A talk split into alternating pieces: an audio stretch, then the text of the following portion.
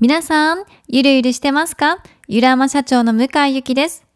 本日も毎日ゆるラジお届けしていきたいと思います。えー、今日のテーマは、不快を受け入れようということをお話ししていきたいと思います。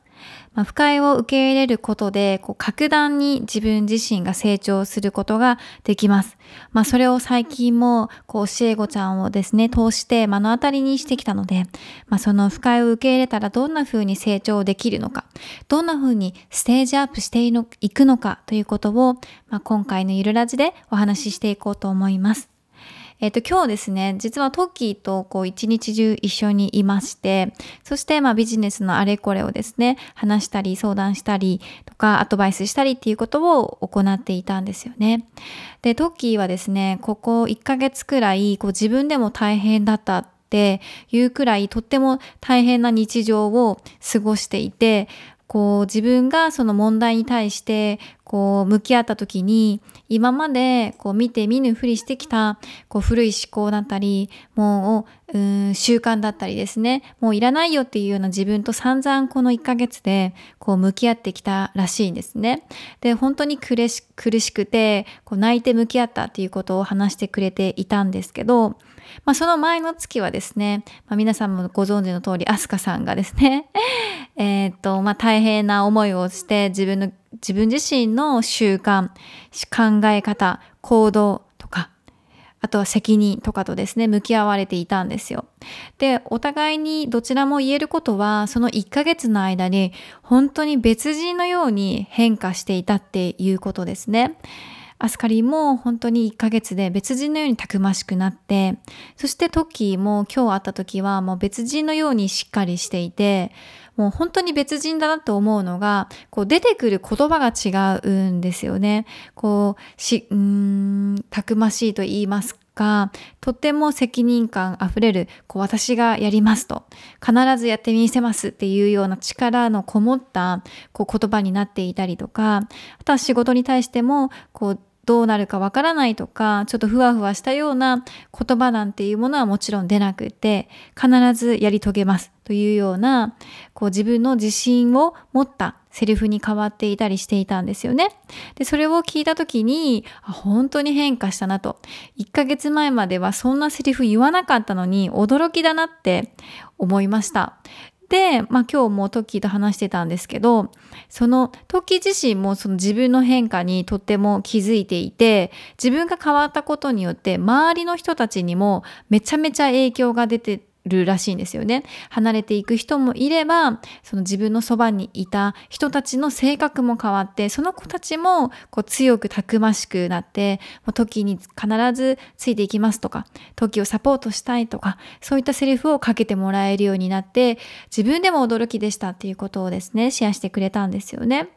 なんかこういうこう魔法みたいな世界がこうガラッとこう変わってしまうようなことが起こるのがこう自分をの不快を受け入れた時なんですよね。で不快じゃない時ももちろん起こり得ます。楽しいとかもう嬉しいとかもうワクワクとかそういった喜び全開で行動してる時っていうのもこの世界がガラッと変わってしまうっていう現象は起こるんですよね。ただ私がこれまでたくさんの生徒さんを持って思うことは不快の方が起きやすいですよね。これは何でかわからないんですけど不快の方がうーんインパクトがあるし自分自身と強く向き合うからかもしれないです。ワクワクって、まあ、自分と向き合うっていうよりはその現実とを楽しんでいるとかそういった状態ですよね。こう、好調の時に内観しようとか、自分を高めようとか思う人はあまりいなくって、まあ私は内観自体がすごく好きなので、どういったったテンションの時も内観をベースに生きているんだけど、ほとんどの方はなんかネガティブなことだったり、悩み事だったり、あとは現実が思い通りにいかない時に自分と向き合うっていうことを、まあ、多くされるんじゃないかなと、きっかけにされるんじゃないかなと思うんですよね。だから余計に世界も変わりやすくって、で不快の時に自分と向き合うとですねこれまで抱えてきたこう自分のネガティブなところとかこう嫌な思考邪魔する思考例えば面倒くさいとか後回しにしてしまうとか常にこう世界を上下で見てしまうとかあとはこうもう自分の偏った価値観でこう人をジャッジしてしまう。例えば学歴が高い方がいいとか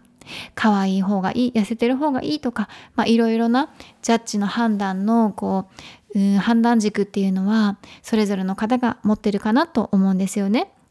で、まあ、こういう考え方がこう直面こう自分と向き合った時にその考え方と直面せざるを得なくなって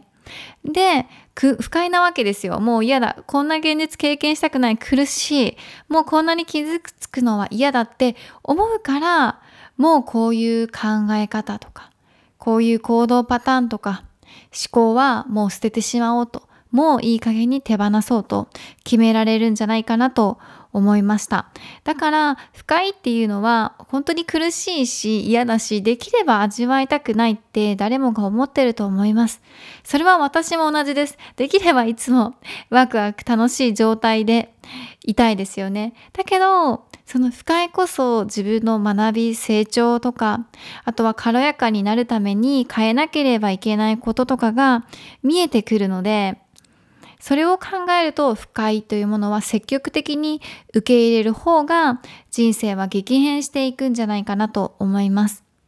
で、人生を変えるってすごく大きなフレーズかもしれないんですけど、そういう毎日の小さな出来事、目の前に起きた出来事に対してどういう考え方を用いるのか、そしてどういう行動をするのかっていうところで決まっていくと思うんですよね。成功する人というのは、まあ、成功するような考え方とか行動をしていますし、まあ、そうじゃなくていつもと同じままの場合はもちろんいつもと同じ考え方と行動を、まあ、取り入れてるっていうことですよね。まあ、それはこれまでもいるラジの方でもねたくさんシェアしてきたので、まあ、皆さんもちょっと腑に落ちてくださっているんじゃないかなとは思うんですよね。だからもっともっと現実を変えたいっって思っている方はその不快というものとたっぷり向き合ってそしてただただこう嫌な気持ちを感じるだけではなくて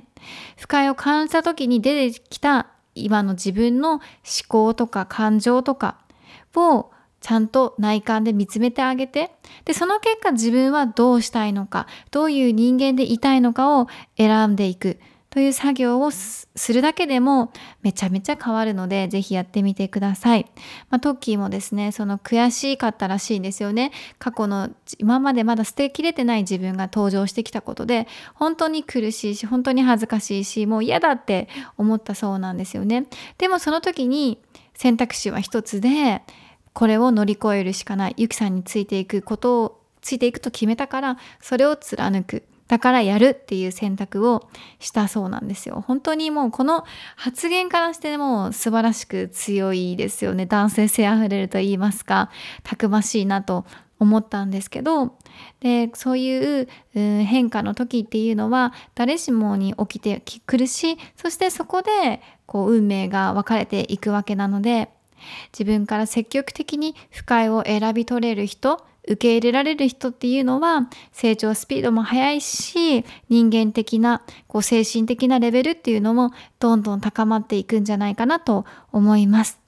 まあ不快って今のこう時代だとなんかこう敬遠されがちだしこう頑張らないで生きていくとか好きなことだけで生きていくとかまあそういうフレーズも流行してたりとかはすると思うんですよね。だけどそういううんもっとそういうところももちろん側面にはあると思います。自分が簡単にできることを選ぶとかお仕事にするとか。自分が簡単に当たり前にやってることに価値を見いだすとか。そういったことはもちろんベースにやっていくんですけどだけど目の前にやってきた不快とかこう自分の向かいたいステージに向かうには受け入れなれ受け入れなければいけない不快っていうのは、まあ、はっきり言って絶対に出てくると思うので。